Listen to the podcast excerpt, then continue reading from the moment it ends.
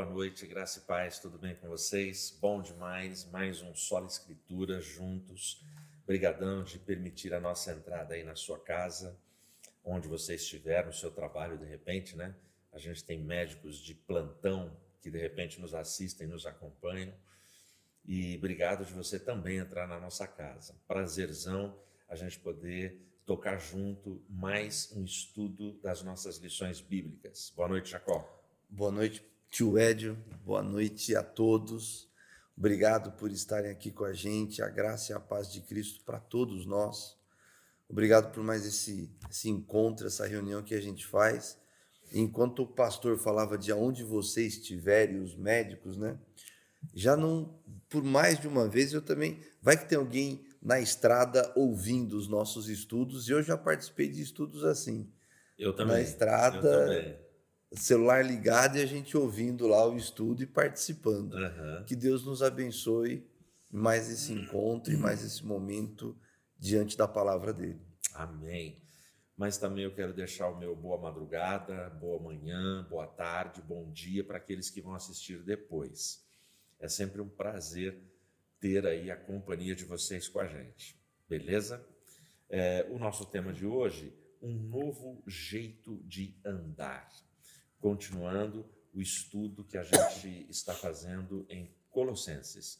E para isso, eu peço que o Jacques faça essa introdução para a gente aqui. Legal. A lição começa e hoje a gente continua em Colossenses 3 e o texto básico, texto base para o nosso estudo é Colossenses 3:9. Vocês se despiram da antiga natureza e de todas as suas práticas perversas. Revistam-se da nova natureza e sejam renovados à medida que aprendem a conhecer seu Criador e se tornam semelhantes a Ele. Semana passada, a gente viu que nós ressuscitamos com Cristo. A gente nasceu de novo com o sacrifício de Cristo por todos nós. E essa semana, depois que nós nascemos de novo, a gente tem uma nova vida, a gente vai entender esse novo jeito de andar. O que significa nascer de novo com Cristo, né? Que, que, que proposta é essa que Cristo tem para a gente? E é isso que a lição de hoje vai trazer para nos ajudar. Legal. Bom, é, vamos entrar aqui nas nossas perguntas. E a nossa primeira pergunta é, cite as duas figuras usadas por Paulo para ilustrar a transformação da natureza em Colossenses 3, versículos 5 e os versículos 9 e 10. Bom, é evidente na resposta do Jacques a gente vai entender que natureza é essa, mas é, obviamente, ele cita aqui essas duas figuras, transformação da natureza humana, né? Sim, não sim. da natureza à natureza. Ok? então, Jacques, a resposta é com você. Legal. Então vamos lá. O texto fala assim para gente: assim façam morrer tudo que pertence à natureza terrena de vocês. Imoralidade sexual, impureza, paixão, desejos maus e a ganância, que é idolatria. Não mintam, é isso, é o 9. Não mintam uns aos outros, visto que vocês já se despiram do velho homem com suas práticas e se revistam do novo, o qual está sendo renovado em conhecimento à imagem do seu Criador. Então aqui Paulo ele começa falando aqui aos Colossenses, né? Que, e, e a nós também, que a gente precisa fazer morrer tudo o que pertence à natureza terrena. Ou seja, nós somos nós ressuscitamos em Cristo e com Cristo. Em Cristo nós temos vida nova. Ou seja, se eu tenho vida nova, alguma coisa morreu. Se eu nasci de novo com Cristo, alguma coisa precisa morrer. E Paulo aqui está falando, a gente precisa matar essa natureza humana. E na sequência, ele vai falar das vestes, né? Ele vai falar que a gente tira a roupa velha e põe a roupa nova. E a proposta aqui de Paulo é exatamente essa, né? É, é mostrar é, exatamente essa situação onde nós nascemos de novo, onde a gente tem que abandonar tudo isso que ele está tratando aqui, que são que faz parte da nossa natureza terrena, e colocar uma nova vida, uma nova roupa. Porque se eu tenho vida nova, eu preciso ter novos hábitos, novas roupas, eu preciso abandonar o que era velho. E a lição vai falar para a gente que lá no princípio da igreja primitiva era comum eles, no ato do batismo, terem essa prática de abandonarem as roupas velhas, terem uma roupa nova para vestirem após o batismo. A Bíblia também vai mostrar para a gente a parábola do, do filho pródigo, que vai, faz tudo aquilo que a gente já estudou e já leu algumas vezes, né? Que é a parte dele da grana, vai embora, até que ele quebra a cara e volta para a casa do pai, arrependido por tudo que fez, pelo pecado que ele cometeu contra o pai dele, contra os céus, contra Deus, né? Mas o pai, assim que vê o filho que foi embora voltando, ele se alegra, porque aquele filho estava morto e está vivo de novo, e pede para trazer roupas novas, para colocar roupas novas naquele filho, para a nova vida que ele ia passar a viver novamente, para as novas oportunidades que ele teria. Então, quando, quando a palavra aqui em Colossenses 3 nos apresenta esse cenário, é a importância de nós entendermos a necessidade de nós morrermos intencionalmente, conscientemente, que a gente tem que abandonar as coisas velhas, que a gente tem que deixá-las para trás e tem que pegar tudo novo diante da vontade de Deus, diante da proposta de Cristo para a gente para que a gente viva essa nova vida que Cristo nos dá, com novos hábitos, ressuscitados neles, né? vivendo a vida que Ele tem para cada um de nós. Esses são, essas são as duas figuras que Paulo usa para começar a ajudar a gente, a morte e uma nova roupa, né? uma nova vida, novos hábitos, enfim. Legal é, duas figuras para ilustrar a transformação da natureza humana: é, morte e roupa nova, certo? Certo. É, a resposta do, do, do Jacques ela está perfeita, ela está completa, mas eu quero fazer uma referência aqui nesse momento sobre a pandemia. A Regina, a avó da Regina por parte de mãe, já faleceu. Todos os avós da Regina é, já faleceram. É, a avó da Regina, por parte de mãe, a dona Antônia, quando começava a morrer muita gente, muita gente amiga, vizinho, gente da família, ela tinha uma frase muito engraçada. Ela falava assim: Poxa, gente que nunca morreu está morrendo. A, a, frase, a frase é engraçada, é. mas não é difícil entender o que ela quer dizer. Sabe assim, aquela família, aquele pessoal que você nunca ouviu falar em morte de ninguém daquele pessoal. Ninguém parece que aquela, aquela família que nunca ninguém isso, morreu, né? Isso. Então ela tinha essa frase: gente que nunca morreu está morrendo. A pandemia, ela, ela trouxe muito próximo de nós a realidade da morte. É, no começo da pandemia, morriam as pessoas que os telejornais falavam para a gente e que nós não conhecíamos. Sim. Morria gente de muito longe, é, morria gente na China, você Sim. pegou, né?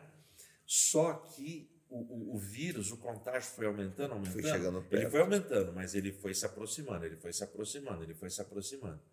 Hoje nós estamos numa realidade que todas as famílias, todos nós, nós contamos os nossos mortos, parentes próximos, amigos, gente da igreja, gente do trabalho, gente Sim. da escola, é, gente do grupo de risco, os mais velhos, o pessoal com comorbidade, mas também gente que não é do grupo de risco, gente nova, criança.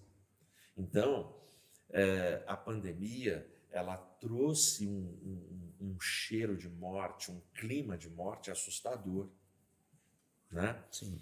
É, eu convivo com pessoas que até o momento não superaram o luto de, de perdas que foram no início da pandemia. Nós já estamos com um ano e meio para mais de quadro de pandêmico quadro, no mundo, com notícias de uma variante Delta que pode chegar e piorar tudo.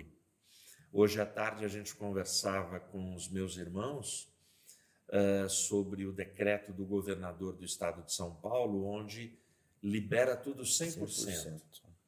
Porém, já existe notícia que o mesmo governador e a sua equipe querem voltar atrás por causa da variante Delta. Ou seja, nós estamos vivendo num efeito sanfona. Abre e fecha, abre e fecha. Mas eu estou lembrando da pandemia para dizer que a morte é isso, a morte ela é a cessação de vida. E as pessoas que estão de luto e, e não estão conseguindo su superar é justamente porque morreu, morreu, acabou. Morreu aquela pessoa que eu amo, que eu amava, que, poxa, a minha vida era com ela. Eu não vou ter mais. Essa pessoa não volta, uh -uh. né? E muita gente está chorando essa perda ou essas perdas. Sim. Existem famílias que todo mundo partiu, só um ficou. Foi o marido, Sim. foi os filhos e a esposa ficou, ou o contrário, entendeu? É, pais que enterraram filhos, filhos, filhos que enterraram que pais. Então, é, é, morte. Então, esse símbolo é muito forte. E ele, a gente percebe a força do símbolo quando o símbolo se aproxima da gente. E a pandemia aproximou a morte da gente. Deixou essa sensação muito mais presente, né? muito mais Exatamente. viva, então, mais próxima. Quando Paulo, né, ele fala aqui, cite as duas figuras usadas por Paulo para ilustrar a transformação da natureza. O que Paulo diz, ó, vocês morreram. Então, se eu morri, um morto, ele não tem capacidade de fazer nada. Ele não tem vida. Então, eu morri.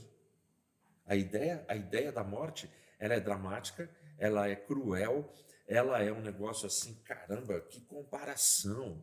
Mas a Bíblia faz comparações. É, o, o legal do Espírito Santo é que, se ele precisar lançar mão de uma comparação radical para a gente entender, ele lança mão. Por exemplo, o filho do homem virá como ladrão de noite. Ele está comparando Cristo com ladrão. É uma comparação radical. Forte demais. Forte demais. Cristo não tem nenhum traço de ladrão. Aliás, a, a, Bíblia diz que, que o diabo, sim, ele é ladrão, que ele vem para roubar, matar e destruir, o uhum. pai da mentira. Mas se precisa lançar mão de uma comparação forte, a Bíblia usa, e é o que Paulo está fazendo. Sim. Então, morte é a primeira delas. E a mesma pandemia, eu acho que ela traz para a gente a ideia das novas roupas. Esse mesmo quadro pandêmico. Qual é o nosso sonho? Nosso sonho é que a pandemia acabe. Não é isso? Sim. Que a gente... E o que, que a gente está ouvindo há um ano e meio? Que nós vamos viver num novo normal.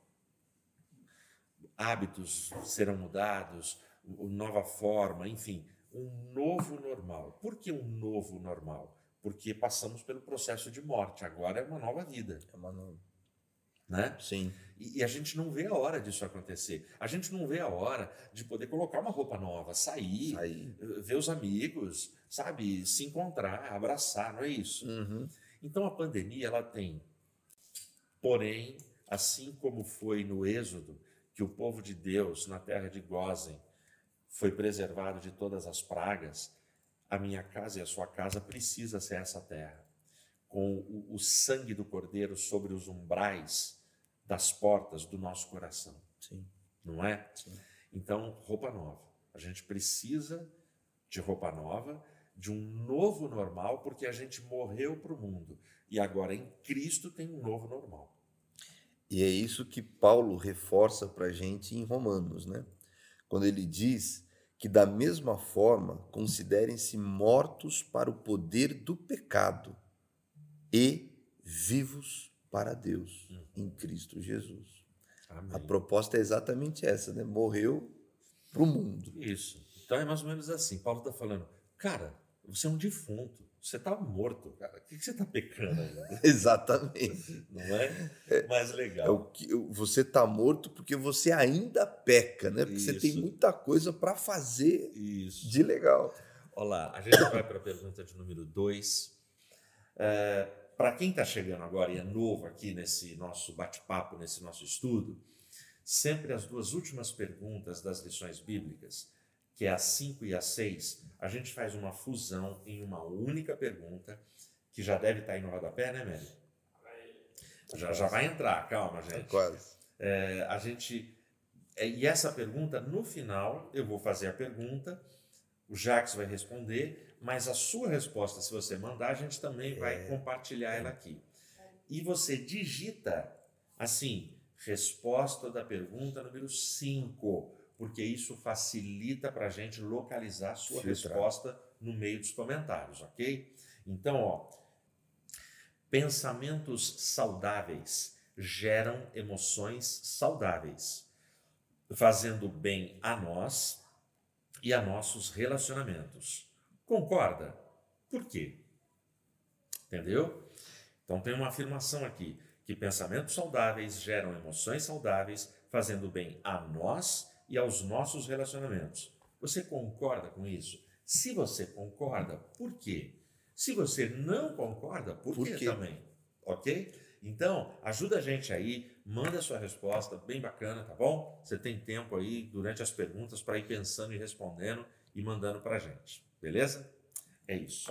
Pergunta de número 2, Jacó. Você achou que você ia escapar? Quase Demorou para chegar, né? Chegou. Quais pecados relacionados à intenção precisam ser abandonados? Uau. Aí a gente volta para esse texto que a gente acabou de ler, né? E, e quando a pergunta fala de pecados é, relacionados à intenção, né? Intenção é aquilo que nasceu dentro da gente. Então, é, a pergunta está falando das intenções. E o texto mostra para a gente, é, Colossenses 3, 5, é, para a gente morrer para a natureza terrena, para a imoralidade sexual, para as impurezas, para as paixões, para os desejos maus e para a ganância que é idolatria. E imoralidade sexual tem traduções que vão trazer como prostituição. Que esses pecados, é, é, é, a Bíblia, por diversas vezes, vai falar que a gente precisa morrer para esses pecados carnais, né? para esses desejos da carne, para a prostituição, para a imoralidade sexual, enfim. A prostituição, a prática desenfreada e desalinhada da visão de Deus. As impurezas, essa coisa conectada ainda com, com, com a prostituição, com as práticas sexuais, de tudo que é impuro, de tudo que não agrada a Deus. A paixão lascívia, aquele impulso descontrolado, né? É, a gente querer fazer o mal e, e vai chegar aqui na, nos desejos malignos, né? Esse desejo de a gente querer realmente fazer o mal, da gente querer realmente é, machucar, magoar. E quando a, a, minha, a minha tradução é NVI fala da ganância, né? A lição, ela pega o texto da Almeida Revista e Corrigida, que fala da avareza. E como esses essas essas atitudes, né, esses pecados são tão maus, são tão maléficos, como eles nos prejudicam tanto. E que a gente precisa abandonar. A gente morreu, a gente está vivendo uma vida nova. E falar de prostituição, falar de impureza, falar de, de desejo maligno, de querer o mal mesmo do outro, querer que ele quebre a cara, porque, meu, você não sabe o que ele me fez, Jacques, como ele me fez mal, como ele me maltratou, como ele me humilhou. Então eu quero que ele quebre a cara mesmo, eu quero que ele se arrebente mesmo. Quantas vezes, infelizmente, nós não pensamos ou falamos assim e vimos pessoas próximas fazendo o mesmo? A proposta de Deus para a gente é exatamente o contrário, para a gente abandonar tudo isso, para a gente deixar tudo isso para trás, para a gente virar a página. É fácil a gente conseguir isso sozinho? Nem sempre, muitas vezes não. É por isso que a gente nasce para viver a vida com Cristo, a vida que Cristo tem para a gente. Por isso a gente entrega a nossa vida para Ele, para que Ele viva em nós, para que a gente viva o que Cristo tem para a gente, para a gente conseguir abandonar tudo isso. Quando a, o texto fala de avareza ou de ganância, como está na minha na tradução NVI, a ganância deve ser entendida como um intenso desejo de perseguir bens e riquezas, o oposto da generosidade e a amiga da avareza. A Bíblia pede para nós sermos generosos, para a gente dar, para a gente abençoar. Cristo fala que quando vocês fizeram isso para um desses pequeninos, para mim vocês fizeram. Que Cristo pede para nós sermos generosos, para nós amarmos. E é exatamente isso que este texto de Colossenses, é exatamente isso, é essa orientação de Paulo para a gente. Para a gente abandonar tudo isso, para a gente deixar para lá. Porque, senão, como a gente vai conseguir ter roupas novas então a gente precisa morrer para tudo isso. É como o pastor Ed falou agora há pouco, né? Pô, a gente morreu para tudo isso. Como que a gente continua pecando, né? A gente precisa abandonar, a gente precisa querer intencionalmente abandonar e morrer para tudo isso. E Paulo, mais uma vez, em Romanos, ele vai reforçar essa ideia. Quando ele fala para a gente não deixem que nenhuma parte do seu corpo se torne instrumento do mal para servir ao pecado, mas em vez disso, entreguem-se inteiramente a Deus, pois vocês estavam mortos e agora têm nova vida. Portanto, ofereçam seu corpo como instrumento para fazer o que é certo para a glória de Deus. Fantástico isso, né?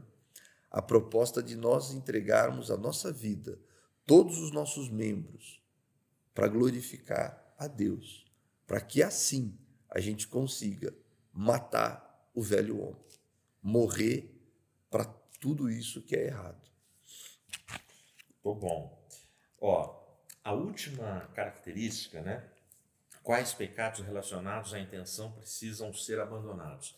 A última que ele coloca aqui que ele destaca no versículo 5 é justamente a avareza, e ele termina com a expressão que é idolatria. idolatria. Então, eu vou querer fazer um destaque aqui para essa característica da avareza. Lê, por favor, Jacó, 1 Timóteo 6, versículo 10. 1 Timóteo 6, versículo 10, que é um texto muito rico e que traz luz para a gente. Pode ler aí. Pois o amor ao dinheiro é a raiz de todo mal, e alguns, portanto, e alguns, portanto, desejarem dinheiro, desviaram-se da fé e afligiram a si mesmos com muitos sofrimentos. Olha só, gente. Olha o que Paulo está dizendo a Timóteo. O amor ao dinheiro.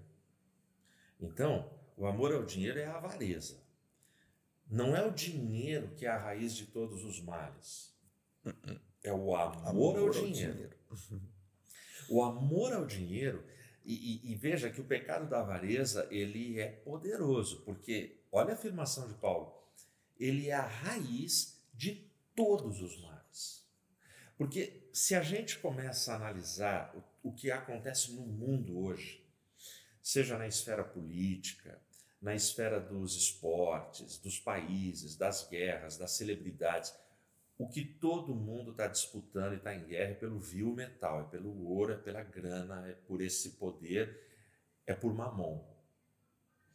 E, e, e o comentário da lição fala que o, o, dinheiro é um negócio tão forte que se torna um Deus. E a expressão que é usada aqui em Colossenses é a avareza, ela é idolatria. idolatria. Você só idolatra um ídolo. Então, o, o dinheiro, ele tem esse poder. E por que é que o dinheiro tem esse poder? E por que é que a avareza ela contamina todos os nossos relacionamentos? A avareza ela pode é, nos trazer fraquezas e brechas enormes para a gente cair em tudo quanto é tipo de pecado. Por que é que esse, esse amor ao dinheiro é uma idolatria e isso pode derrubar os filhos de Deus? É, porque tudo que rivaliza, grava isso, ó, tudo que rivaliza com Deus se torna um ídolo.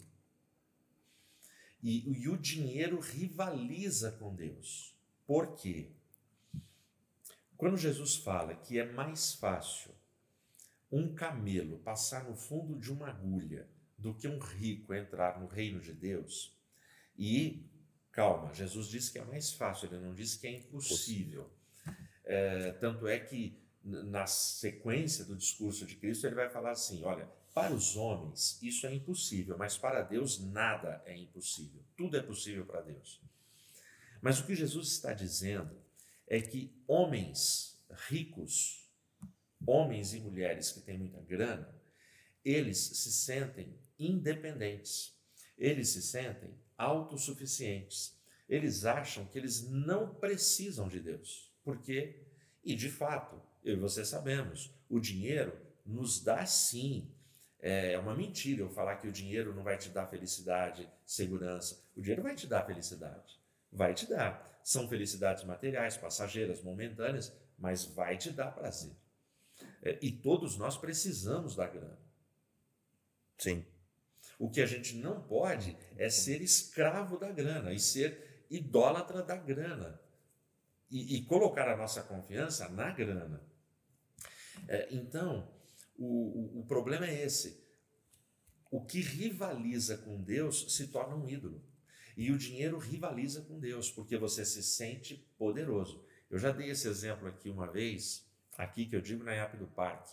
Foi uma reportagem que passou na televisão onde o repórter colocou uma garrafa PET vazia de água com gás no corredor de um shopping. Ou seja, ela devia estar no lixo. E ficou filmando. Muita gente passou. Aquela garrafa ficou ali. Uma pessoa, depois de 10 minutos, baixou, pegou e jogou no lixo. Mas foi o máximo. O cara não pegou para ele, ele pegou e jogou no lixo. Depois disso, ele pegou uma nota de 100 reais e colocou no corredor. É, não deu segundos. A primeira pessoa que viu catou, pegou, olhou de lado, pôs no bolso. Por quê? A garrafa PET vazia, ela não vai fazer nada. Mas 100 reais no shopping, ela tem poder. Ela pode ir na praça de alimentação, comprar um hambúrguer, um refri. Ela pode comprar um ingresso no cinema, assistir um filme, porque ela passa a ter poder por causa daquela grana. Eu falei de 100 reais. Imagina esse povo que tem bilhões, bilhões e bilhões. Esse povo que compra time de futebol, compra países, é, ilhas. ilhas. Imagina.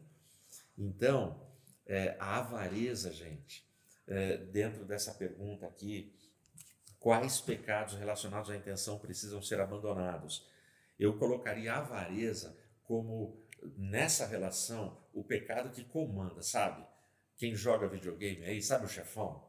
Uhum, você vai você passando de fase e, e chega no chefão e fala: preciso derrubar esse cara. É a avareza. E ó, é, pode ser que a audiência aí que está me ouvindo não tenha nenhum bilionário. E eu acho que não tem. mas a, a gente, por muito pouco, por muito pouco, nós ficamos avarentos. A pessoa sobe um pouquinho de degrau na escala social, passa a ganhar um pouquinho mais, conquista um negocinho outro, o tipo de comportamento, de atitude já muda. Já muda. A pessoa fica, começa a ficar, você fala, caramba, ficou irreconhecível. É, e aí a avareza traz com ela o, o materialismo, o utilitarismo, o hedonismo, é, e, sabe, secularismo, porque é muita grana, é muita grana, é muito poder, sabe? E, e, e já foi dito, né? O poder corrompe e o poder absoluto corrompe absolutamente. Entendeu? Então, é, eu queria te chamar a atenção para esse detalhe. Vamos em frente? Vamos em frente. Bom, vamos lá para a pergunta de número 3? É vamos isso? Lá. Ó, pergunta 3. Sobre a transformação das relações, responda. Quais barreiras ligadas ao temperamento precisam ser derrubadas à luz de Colossenses 3, 8 e 9? Legal. Colossenses 3, 8 e 9. Cadê 8? Mas agora abandonem todas estas coisas: ira, indignação, maldade, maledicência e linguagem indecente ao falar. Não mintam uns aos outros, visto que vocês já se despiram do velho homem com suas práticas e aí a lição apresenta para a gente é, as barreiras ligadas ao temperamento e ao pecado da língua. O temperamento, o texto fala, né? Na ira, tem tradução que traz a cólera no lugar da indignação, né? É, quer ver? Cadê? a maledicência, tudo isso deveríamos intencionalmente nos desapegar disso tudo. A ira é, é um sentimento muito mal, né? É, tudo isso vai, vai, vai separando a gente dos nossos relacionamentos. A cólera ou a indignação acaba sendo a ira ao quadrado, aquele sentimento que vai se ficando mais intenso ainda e desnecessariamente também. Até porque a proposta de Cristo para a gente é perdoar sete vezes sete, né?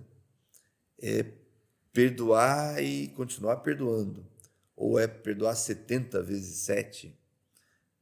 Então, a ira, a cólera, a indignação são sentimentos, são, são temperamentos que não vão me permitir fazer nada disso. São situações que não vão me ajudar em nada. E se a gente continua, o texto fala na maledicência e nas palavras e na linguagem indecente ou palavras torpes em algumas traduções. E a maledicência é, é aquele desejo de desejo não, aquela prática de você falar mal dos outros, de você estar tá difamando os outros. E falar mal por quê? Porque aquela pessoa não fez bem para mim, porque eu não gosto daquela pessoa, porque eu acho aquela pessoa muito chata, muito metida, muito snob, muito arrogante, então eu vou falar mal dela. Eu vou, eu vou criticá-la, eu vou ofendê-la, eu vou até difamá-la muitas vezes.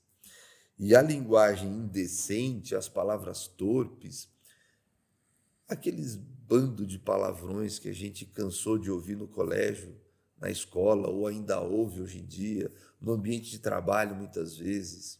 A gente tem lá um, um amigo de trabalho que, de dez palavras, onze são palavrões. E vamos ser honestos, o quanto estes temperamentos, ou estas atitudes com a nossa língua, com a nossa fala, vão nos ajudar, né? E quando a gente fala da língua, Tiago, ele fala para gente que a língua é o menor órgão do corpo, né? Mas que pode incendiar um bosque, né? Que o que a gente fala, como a gente fala, pode causar transtornos assim gigantescos. O quão importante é nós refrearmos a nossa língua, o quão importante é a gente ter esse cuidado, pedir ajuda de Deus para a gente falar a coisa certa na hora certa, né?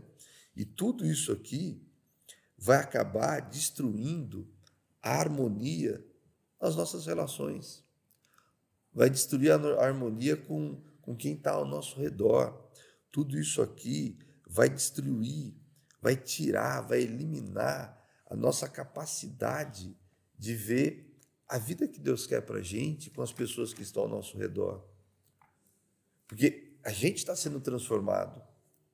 A vida nova, a roupa nova, tudo isso precisa mudar a gente e a gente deixar esses temperamentos, essas atitudes, esse linguajar, esse descontrole de fora. E o texto termina falando da mentira, para a gente abandonar a mentira. E aí, como o pastor comentou agora há pouco, né? Pai da mentira é Satanás, é o diabo. É o que a, é o que a Bíblia explica para a gente.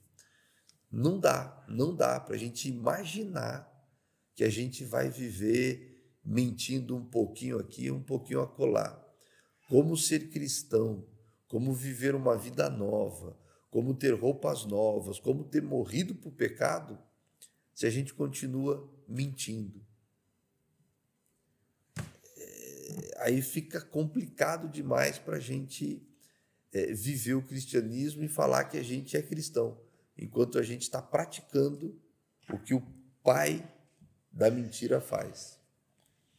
Infelizmente, né? Mas é isso, essas são as barreiras que a gente precisa derrubar para poder viver essa nova vida que Cristo tem para a gente. O, eu, eu anotei aqui um, um ditado, eu não tenho o autor, é desconhecido, que eu achei muito legal. Vale mais romper de uma vez do que alimentar permanente suspeita. Né? É, a, a, palavra usada na pergunta é derrubar. Você precisa derrubar. derrubar. Né? E eu gosto também da palavra romper. Então, esse ditado vale mais romper de uma vez do que alimentar permanente suspeita. O, como é que a gente entende um, um, um ditado desse, um pensamento desse? Sabe aquele, aquele cara que. É, vamos dar um exemplo aqui, que eu sei que muitas famílias enfrentam. O exemplo do boteco. O boteco, é, não adianta, se você continuar, a pessoa quer sair do boteco, mas se o boteco não sair dela, ela não sai do boteco. É, se você continua mantendo as suas amizades no boteco, você deixou lá uma dívida no boteco. Você fez uma aposta num jogo de carteado no boteco. Uh, você deixa lá uma promessa no boteco. Olha, se fulano, se o time tal ganhar, eu venho e pago uma rodada. Pô, aí você precisa cumprir a tua palavra. Você... Então, você não rompe. Você fala assim, não, eu não venho mais. É, e, e, a palavra romper significa você precisa colocar cortar. um ponto final. Você tem que cortar. Você tem que pegar uma pedra de uma tonelada e pôr em cima daquele negócio e ó, esquece. Agora acabou. Não dá mais para voltar naquele ponto. Então, é, aqui a pergunta, né? Quais barreiras ligadas ao temperamento precisam ser derrubadas? É, e aí ele fala sobre ira, indignação e maldade é, a gente precisa romper, romper com tudo isso. É, é, fácil? Não. A gente vai sofrer? Vai. É, o, o, o, eu tenho um ditado que fala sobre, já que a gente está falando do velho homem, do novo homem, tipo assim, caramba, naquele dia do batismo eu achei que eu tinha afogado o velho homem, mas o maldito sabia nadar. então, o velho homem sabe nadar. Olha que coisa louca. Essa é a minha grande frustração. Eu não sei nadar. Não sei. E o velho homem sabe nadar. Ele fica lá e tal, e pá. É... Mas a gente tem que romper. Então, tudo bem, ele sabe nadar. Mas deixa eu contar um negócio para você. As pessoas que morrem afogadas, 99% são as que sabem nadar. Porque o cara que não sabe nadar, ele não se arrisca. Ele fica no rasinho, ele vai até o joelho, ele vai até a cintura lá na praia e volta. Mas aí você olha lá onde a onda já não quebra, tem uma cabecinha lá nadando e o salva-vidas feito um louco na areia gritando: nada! Pô, mas o barulho da onda, o cara tá nadando e não ouve. Não ouve. É aquele cara que acha que sabe nadar que vai ser engolido. É esse cara. Então, o, o, velho homem que acha que sabe nadar, em algum momento ele vai ser engolido, ele tem que ser engolido. E quando ele tentar se manifestar, afoga ele, cara, empurra a cabeça dele embaixo da fala, fica aí, morre. Entendeu? Então, é, eu gosto dessa palavra.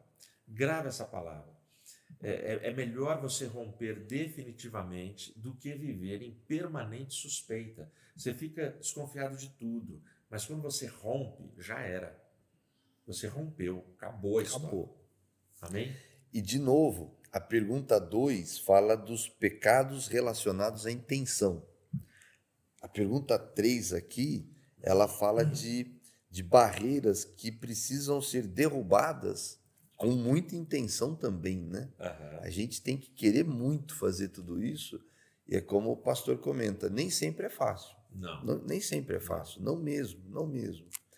Mas se a gente tiver a intenção e colocar diante de Cristo, cara, ele vai dar uma ajuda assim, coisas vão acontecer que você vai falar que que é isso, né? Mas é Cristo ali ajudando nesse nessa nova jornada, né?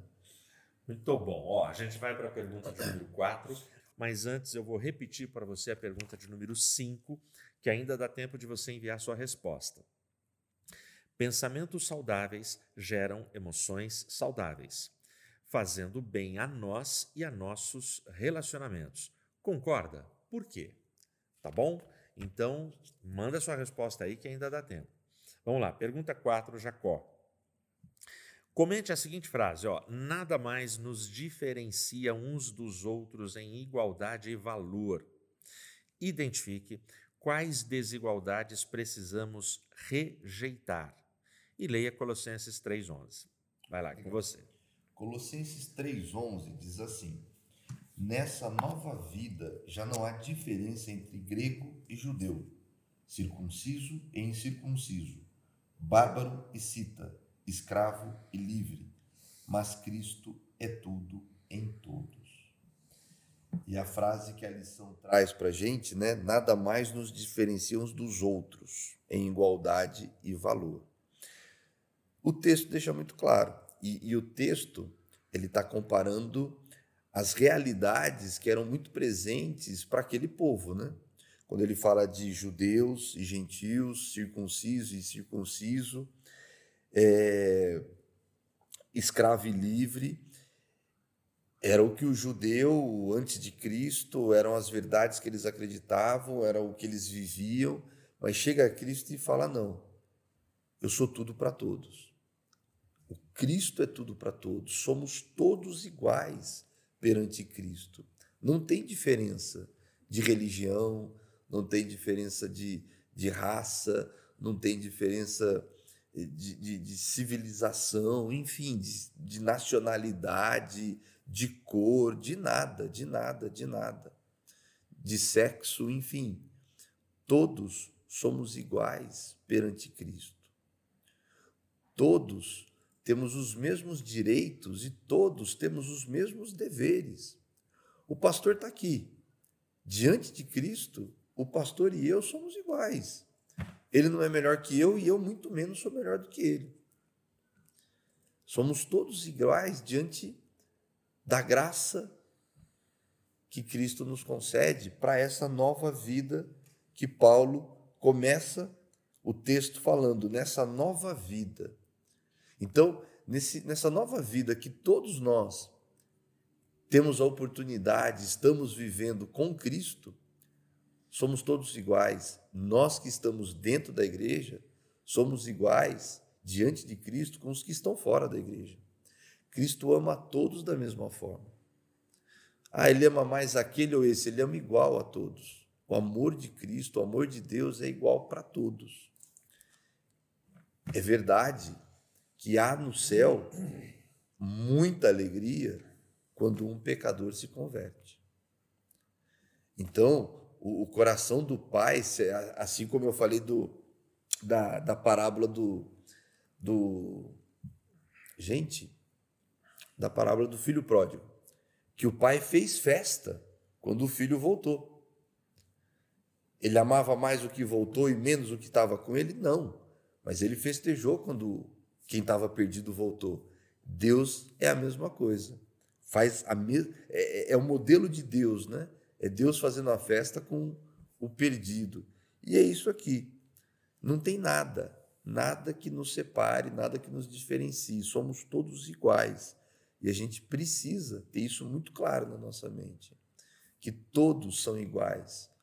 E aí a gente vai falar de, de, de heterossexual, de homossexual, vamos falar de tribos urbanas, vamos falar de, de, de, de várias vários quadradinhos que foram criados para tentar separar as pessoas, para tentar deixar uma em cada mundo, uma em cada lugar. Mas o amor de Cristo é o mesmo para todos e quer salvar a todos e quer alcançar a todos. Ado, ado cada um no seu quadrado. quadrado. Né? vamos lá. O, nada mais nos diferencia uns dos outros em igualdade e valor. Identifique quais desigualdades precisamos rejeitar. Bom, dentro do contexto da pergunta, a, as igualdades que a gente precisa, as desigualdades que a gente precisa rejeitar, são todas essas que a gente estudou na pergunta 1, 2 e 3, certo? A gente não vai voltar nelas. E aí, essa pergunta é, tem essa afirmação que ele fala, bom, e essa afirmação, que é o que você, o texto que você pegou aí, Sim. que em Cristo já não tem mais escravo, livre, grego, cita, bárbaro. Nós somos um e somos iguais em Cristo Jesus. Ok. Uhum. Então, é, tem um, um pensamento do Francis Bacon que eu acho muito legal. Ele diz assim: a amizade ela duplica a felicidade e ela divide a tristeza. Isso é a verdadeira amizade. Então, pô, eu sou amigo do Jacques. Então, eu dupliquei minha felicidade. O Jacques ele tem uma conquista, eu fico feliz porque ele conquistou. E ele é meu amigo, então eu fico feliz por ele conquistar, mesmo que eu não esteja conquistando. Agora, o legal também da verdadeira amizade é que ela divide a tristeza. Se eu estou triste, o meu amigo vai, vai ficar triste comigo. Eu, eu vou ter com quem dividir. Isso é a verdadeira amizade. Bom, o que, que tem a ver amizade com a pergunta sobre igualdade? Né? Tem a ver com um filme que eu assisti essa semana e que eu lancei um vídeo no meu canal, no canal Sedimentos, sobre o filme Somos Todos Iguais. Quem já assistiu o filme, é um filmaço, vale a pena. O filme é baseado em fatos reais. Os atores principais estão brilhantes, é impressionante. E, e eu gosto muito de filmes, gosto de filmes de ação, curto, assisto, é, mas filmes onde o recurso é, é, a expressão, é o diálogo, é a palavra, me encanta. É, o discurso do rei é só diálogo. O filme é parado, mas eu achei um filmaço. É, e, e o Somos Todos Iguais, ele, ele, ele, ele tem uma mensagem muito bacana. Ele vai tocar nesses temas delicados Sim. do racismo, é, ricos e pobres. Tem gente criticando esse filme, tá? Tem gente falando que, ai, já arrastaram para o filme as pautas de hoje em dia. Eu achei que não. Eu achei que o filme ele trata desses temas com respeito naquele limite bom e saudável que a gente deve é, olhar para esses temas. Eu, obviamente, eu não abraço as pautas progressistas os guetos, é, esse monte de movimento que a gente tem hoje em dia. Não. Eu fecho com Colossenses. Não tem mais essa divisão. Somos um em Cristo Jesus. Somos todos alvos do amor de Cristo Jesus. E o Somos Todos Iguais mostra muitas pessoas diferentes, de realidades diferentes, condições sociais diferentes, mas é, é, ele tem a virtude, como é uma história real, de comunicar para a gente que no fim de tudo, nós somos iguais nos dramas, nos sentimentos, nos afetos. E aí, tem uma mensagem final do filme que é muito legal, porque tem a história de um desabrigado, e a conclusão final é que, na real, todos nós somos desabrigados. Todos nós somos desabrigados caminhando para o lar que a gente tanto sonha. Todos nós precisamos desse cuidado. E aí eu vou destacar uma Sem fala. spoiler com spoiler? Não é spoiler, mas é um diálogo que acontece no filme, logo no começo, que eu acho muito legal. É, se você quiser saber mais sobre a minha opinião do filme, vai no Vai canal canal. Sedimento, se inscreve, ativa o sininho e assiste o vídeo lá que eu falo mais do filme. Mas tem um diálogo muito legal do desabrigado, que é o cara muito pobre, por óbvio que ele é um cara sem recurso nenhum, onde tem uma amizade com um cara que tem muita grana e que está muito bem estabelecido. Então os dois estão conversando. E num determinado momento eles falam sobre pescaria. E o cara rico, ele fala que é muito legal, eles vão pescar, aí eles pegam peixe e depois que terminou esse momento, eles devolvem o peixe para o lago. Ou seja, um entretenimento, é o famoso pesca e Pesca pague, esportiva. né? a pesca esportiva. Beleza. Quando ele fala isso, o desabrigado ele olha assim e fala: caramba, ele, ele fica assustado e ele, ele fica horrorizado. Ele fala: vocês pescam por diversão. Vocês passam o dia como entretenimento. Ele fala: não, onde eu nasci, de onde eu venho, a gente luta para pescar. A gente fica um dia inteiro lá tentando ver se aparece peixe. E quando a gente consegue pegar um peixe, a gente agradece a Deus, cuida do peixe, limpa o peixe e a gente sacia a nossa fome. Depois que ele faz essa comparação, ele olha para o cara, porque ali eles estão começando a estabelecer uma amizade. Ainda não tem uma amizade sólida.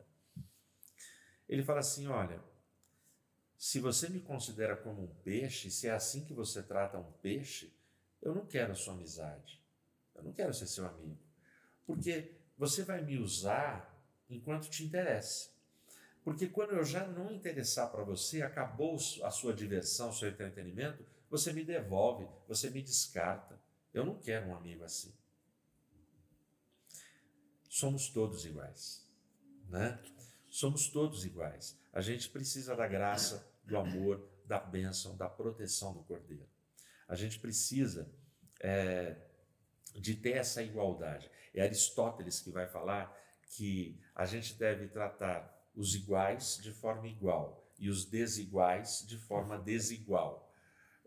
Na verdade, se você olha assim esse texto de Aristóteles friamente, parece injusto, mas não, É porque é, é diferente, não tem como. É, Você tem uma potência, o outro tem outra. Eu preciso tratar com justiça. Sim. A igualdade implica em justiça, em inclusão, em aceitar eh, essa diversidade, essa pluralidade. Óbvio, sem negociar valores, sem negociar princípios, sem negociar a palavra, o mandamento e o que sustenta a nossa fé. Lembrando sempre da clássica afirmação: Jesus ele ama o pecador, mas odeia o pecado. Perfeito. Amém? É isso? É, então vamos lá. Pergunta de número 5 para você, Jacó. É, pensamentos saudáveis geram emoções saudáveis, fazendo bem a nós e a nossos relacionamentos. Concorda? Por quê? Concordo que pensamentos saudáveis geram emoções saudáveis. E a lição fala, e eu tenho insistido, né, no- nos pensamentos e nas intenções. Intenções saudáveis, né? E, e- e a gente tem aqui uma oportunidade de, com os nossos pensamentos e as nossas intenções saudáveis, praticar disciplinas saudáveis. disciplinas espirituais, de oração, de comunhão, de meditação, de consagração. Tudo saudável diante do querer e do dirigir de Deus. Todos os pensamentos e todas as intenções agradáveis a Deus, que vão sim gerar emoções saudáveis na minha vida.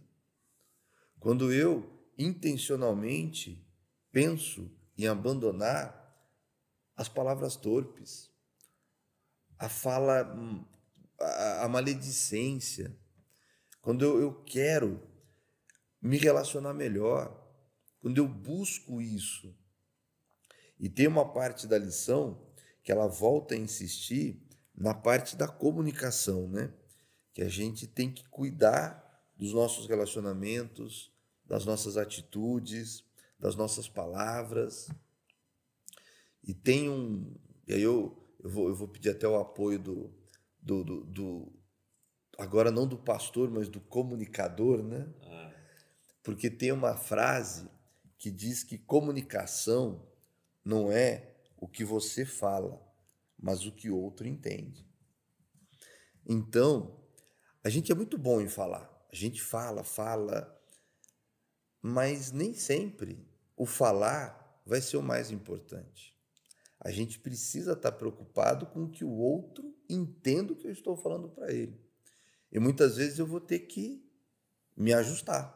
Eu vou ter que mudar o meu jeito de falar, enfim. Mas eu preciso ter essa intenção, saber isso diante do tempo de meditação, de consagração, de oração, diante do tempo que eu estou diante de Deus, porque Deus fala que se eu não conseguir me relacionar com quem está do meu lado, no meu relacionamento horizontal, como que eu vou conseguir me relacionar no vertical com Deus? Eu preciso construir essa rede horizontal, esse relacionamento, essas boas intenções, esses bons pensamentos, para poder desenvolver emoções saudáveis, para desenvolver relacionamentos saudáveis. Porque a proposta da Bíblia em Colossenses 3, quando a gente é transformado para uma nova vida, a gente tem que ter uma nova natureza, a gente tem que ter novas intenções, a gente tem que ter novos hábitos. Tudo muda, tudo muda. É isso o que a gente ganha com as intenções e os pensamentos saudáveis. Legal. Bom, o que o Jacques falou aí é locutor, eu estou falando, receptor, você está recebendo, e a gente tem máquina, a gente tem tecnologia que leva essa comunicação. Quantas vezes a internet deixou a gente na mão? Então, eu tenho locutor, tenho receptor, mas eu posso ter ruído aqui nessa comunicação, e essa comunicação não chegar bem. E aí o Jacques falando, ele pediu minha ajuda, é, eu lembrei do nosso professor no seminário de teologia na faculdade, nosso, meu e da Rê, quando nós fizemos o curso, é, o nosso professor de hermenêutica, ele falou um negócio que eu achei muito rico. Ele falou assim: é, pregadores, quando você for pregar, você precisa prestar atenção nos cordeirinhos.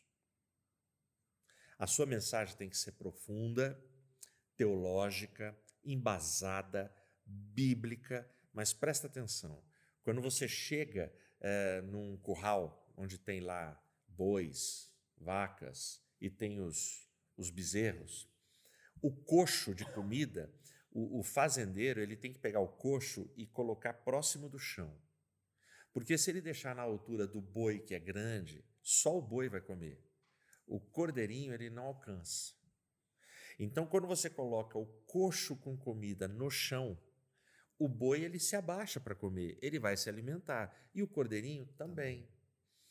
Então, ele, ele, ele falava: então você tem que se preocupar no teu rebanho. Quando tem uma audiência te assistindo, aquele garoto, aquela pessoa que não teve a mesma faculdade que você, que não tem escolaridade, a pessoa mais simples, uma criança, tem que entender o que você está pregando. E fica tranquilo, porque se ela entender, toda a plateia vai entender. E isso não significa fazer mensagens infantis e fora da Bíblia, mas mensagens que são cativantes, que vão comunicar o conteúdo bíblico. Entendeu? Então é isso, né? Em termos de comunicação. Mas vamos lá. A Mariana me mandou aqui é, respostas e eu vou ler para vocês. Primeira resposta da nossa irmã Dulce Soares, uma queridona que acompanha a gente aqui de quarta, de sábado, de sexta, e é sempre um prazer ter a irmã Dulce com a gente, viu? A irmã Dulce, abração para toda a família. Resposta dela: sim, concordo, porque isso é fé. Quem não tem fé vive como aquele desenho. Ó oh, vida, ó oh, azar, ó, oh, não vai dar certo. Afis. Muito bom, irmã Dulce, brigadão, viu? O Fábio, é, sim, concordo porque é bom conviver com pessoas agradáveis. Jesus foi exemplo de amor e carinho, sempre com palavras de esperança e afeto. Valeu, Fábio, Deus abençoe. A Aline, concordo com certeza. Olha aí, tá vendo? A Aline já é convicta. É bíblico, como dizem Filipenses 4:8. Finalmente, irmãos, tudo que for verdadeiro, tudo que for nobre, tudo que for correto, tudo que for puro, tudo que for amável, tudo que for de boa fama, se houver algo de excelente ou digno de louvor, pensem nessas coisas. Legal. A irmã Eliude, é, purificar o coração, vigiar nos pensamentos, pois de lá procedem as más intenções, pois a boca fala do que está cheio o coração, as disciplinas espirituais através da meditação bíblica. Ó, então deixa eu aproveitar aqui. É, Mateus 12, 34 tem essa expressão que a irmã Eliude usa, a boca fala do que está cheio o coração. E essa expressão que a irmã Eliude usa está no bloco de Mateus de 33 a 37, quando Jesus está falando sobre a árvore e os seus frutos. Então, a boca fala do que está cheio o coração. Como é que eu encho o meu coração e os meus pensamentos? É justamente com a disciplina da meditação. É, e veja, a meditação oriental, ela é totalmente contrária à meditação que a Bíblia propõe. Lembre que meditação começa tudo no Oriente. A, a meditação bíblica também é lá do Oriente. Uhum. Mas é, é, a, med, a meditação, que eu quero dizer a diferença, é a meditação transcendental, ela nos incentiva a esvaziar a mente.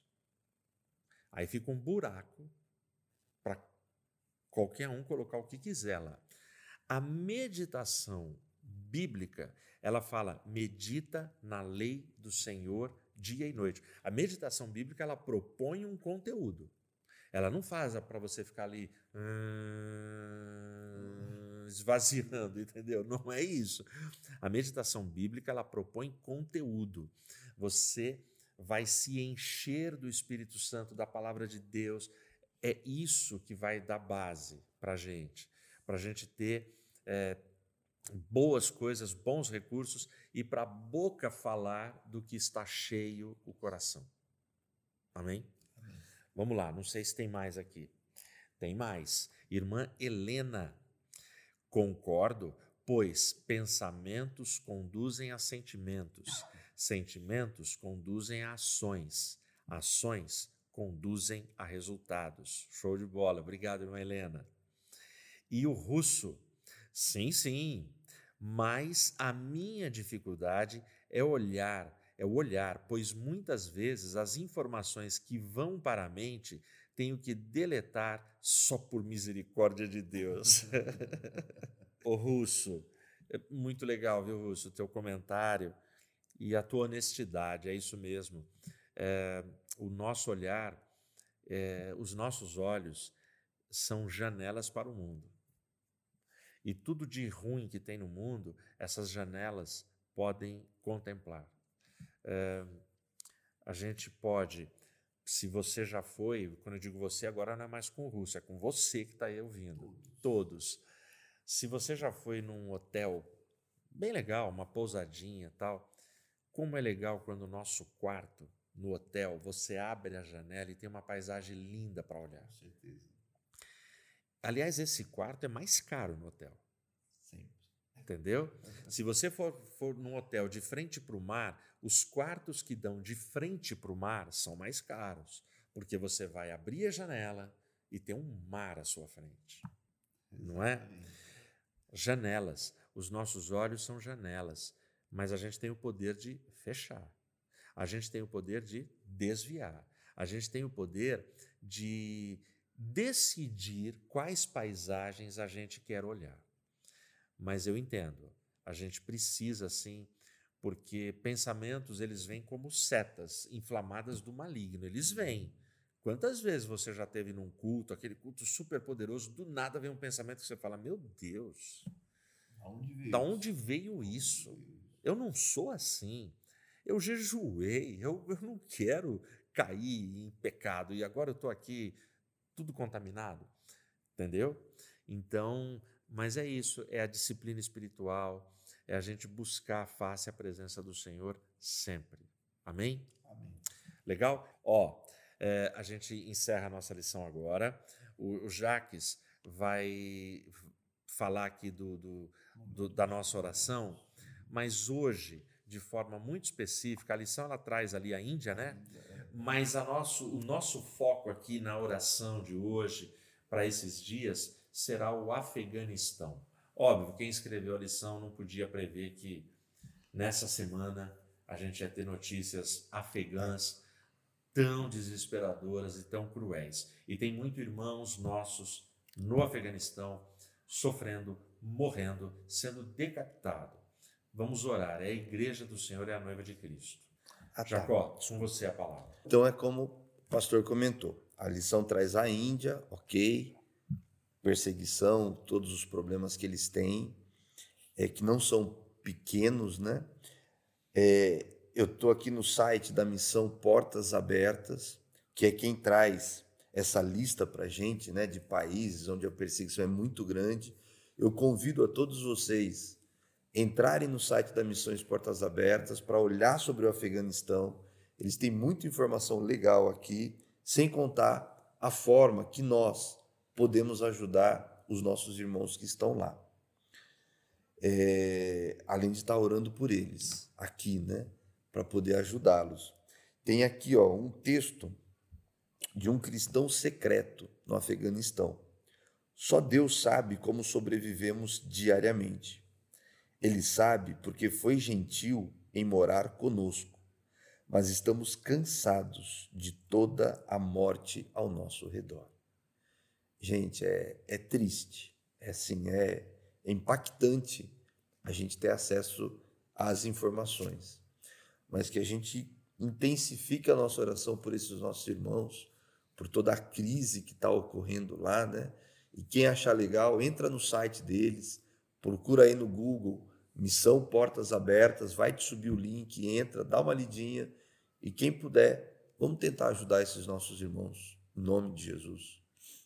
Ora, ora muito pelo Afeganistão, gente. É, a situação ali é muito grave. As, as notícias que a gente tem ouvido, é, a situação é muito. Para vocês terem uma ideia, os caras estão pegando cristãos que têm o aplicativo da Bíblia no celular. Então eles, eles pegam o celular e falam: se tem o aplicativo da Bíblia, tem cristãos sendo mortos por ter o aplicativo da Bíblia no celular. Sim. Entendeu? Então vamos orar por eles. Mas ó, prazer enorme estar com vocês mais uma vez. Deus abençoe e Amém. até amanhã. Amém. É, vamos orar, né? Senhor, muito obrigado por esse momento. Derrama a tua bênção, a tua graça e teu favor sobre nós. Perdoa os nossos pecados, enche-nos da tua graça, do teu favor, da tua misericórdia. Dá-nos uma noite de bênção, paz e descanso. E que tenhamos todos um sábado muito abençoado com a tua presença, a tua direção e a tua unção. Em teu nome, para a tua glória, eu oro. Que a graça do Senhor Jesus, o grande amor de Deus, a comunhão e a consolação do Santo Espírito seja com cada um de nós agora e sempre. Amém. É, muito obrigado. Seu boa noite, Jacó. Gente, obrigado. Obrigado por estar conosco aqui. mais uma, um tempo de estudo. Que Deus abençoe vocês. E até amanhã, o nosso encontro às 10 da manhã. É isso. Que Deus nos abençoe. Amém. Tchau. Tchau. Valeu, pessoal. Paz.